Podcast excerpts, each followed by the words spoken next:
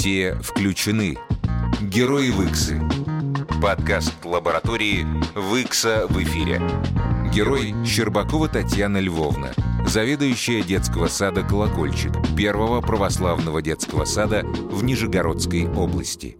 Всем хорошего дня. Меня зовут Елена Рогожинская, и сегодня у нас в гостях Щербакова Татьяна Львовна, заведующая детского садика «Колокольчик». Немного истории про «Колокольчик». Э, «Колокольчик» — первый православный детский сад в Нижегородской области. В 2006 году по распоряжению управляющего Нижегородской епархии Русской Православной Церкви митрополита Нижегородского и Арзамасского Георгия и при участии Выксумской епархии детский сад «Колокольчик» города Выкса открыл свои двери воспитанникам. Благодаря детскому саду культурно-духовное воспитание идет не только с детьми, но и с их родителями. Дети готовят утренники, посвященные церковным датам, и после таких утренников родители признаются, что мало знают о православии. Таким образом, в 2009 году в течение целого учебного года работала школа православной семьи. Она включала в себя совместные праздники, поездки в храм с родителями, творческие занятия и беседы о вере. А в 2011 году также реализован проект «Православный семейный театр «Образ», который выиграл грант от МК. На средства гранта приобрели куклы, костюмы, стали ставить семейные спектакли, и с постановками дети выступали в Доме малютки и Доме милосердия. Ну и еще очень значительная дата – это 19 октября в 2022 году началось строительство нового, более просторного здания детского сада. Таким образом, на сегодняшний день гуманитарная миссия просветительской работы – это возрождение института брака в классическом его понимании. И за этим всем следит прекрасный прекрасный заведующий детского сада «Колокольчик» Щербакова Татьяна Львовна. Добрый день, Татьяна Львовна. Добрый день. Очень рада, спасибо, что пригласили. И мы рады. Хочу вас спросить, а где же та точка вашей жизни, которая изменила вас настолько, что вы решили, что надо заниматься возрождением духовных и семейных ценностей? И где этот поворотный момент был? Ну, я э, в педагогике достаточно давно и работал музыкальным руководителем в детском саду номер 7 «Золотой рыбки». И еще тогда, будучи музыкальным руководителем, я во время музыкальных занятий потихонечку интегрировал православный компонент. Хотя заведующая об этом не знала, я на свой страх и риск. Мы просто готовили песенки, очень добрые, хорошие. Воспитателям очень нравилось. Детям очень нравилось. Я говорю, давайте это будет наша тайна. Вот. И у меня была мечта, что все таки будет возрождение. И, слава богу, с благословения нашего благочинного отца Геннадия Колоколова, он нас, трех девушек, отправил в Москву на учение в Богословский университет, на педагогический факультет. Мы хотели, но нас почему-то с батюшками на Богословский факультет, и вот мы вместе с батюшками втроем учились. И только вот после этого я нашей заведующей сообщила, что все таки я надеюсь, что когда-нибудь в нашем городе будет православный детский сад, и так нужны будут кадры.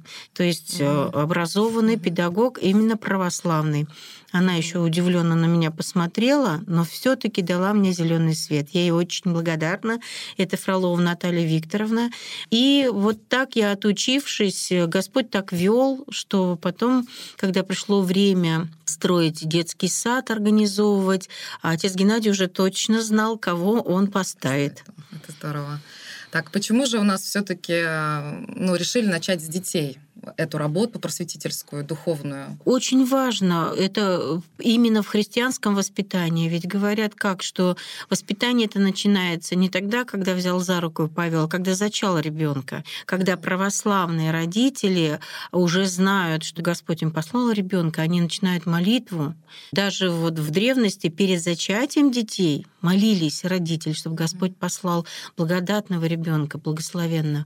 Поэтому очень важно с раннего нежного возраста приобщать ребенка к этой красоте, к духовному развитию. И самое главное, конечно, чтобы были примером родители. Вот поэтому это очень важно. Первая ступень — дошкольное воспитание в самом нежном возрасте принимать благодатные дары от Бога. И душа развивается, и дух, и тело. Угу. И благодаря детям родители становятся... Приобщаются, приобщаются да, становятся конечно, конечно. Лучше. Да. это да, это хорошо. А, ну, уже вы человек опытный, все таки с 2006 года э, столько работы с разными людьми.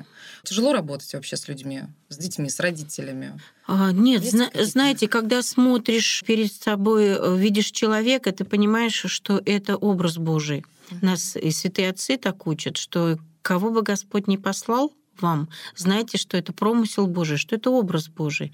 И в первую очередь ты находишь в нем вот э, отсвет, этот свет, а он всегда есть, какой бы родитель не был, даже если он пришел с какими-то претензиями, ты найдешь у него такую точку, где потом он расцветает и начинает понимать, что, может быть, и зря он пришел, надо передумать свои отношения, и как-то все по-хорошему, по Божьему, по-доброму все получается. И находим взаимопонимание обязательно. Угу.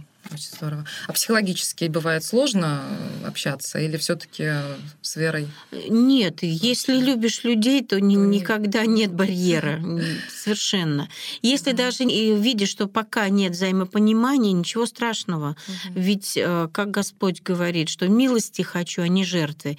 То есть ты не добиваешься вот и сейчас, и сегодня я сделаю так, чтобы этот человек вот поменял свое мнение. Угу. Нет, даешь возможность поработать Богу если ты понимаешь, что там барьер пока, ну ничего, это временно. Здорово.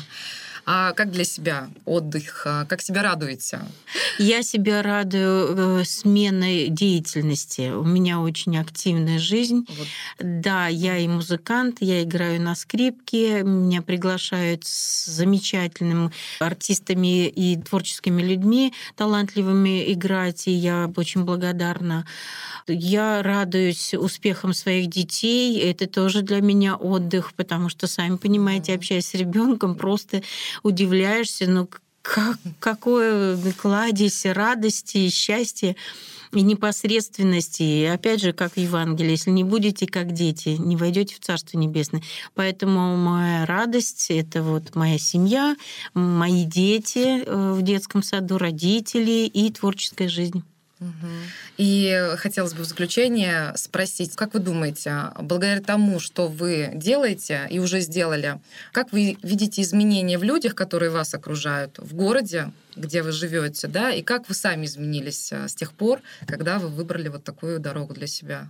Да, удивительно. Я когда оглядываюсь назад, думаю, когда же время-то прошло? Так все mm-hmm. быстро. Ты живешь, это твоя жизнь, день за днем, день за днем, и тут десятилетия, оказывается, пролетают, а ты в этом живешь. И это твоя да. жизнь. Ты прошла со своим детским садом какой-то период жизни.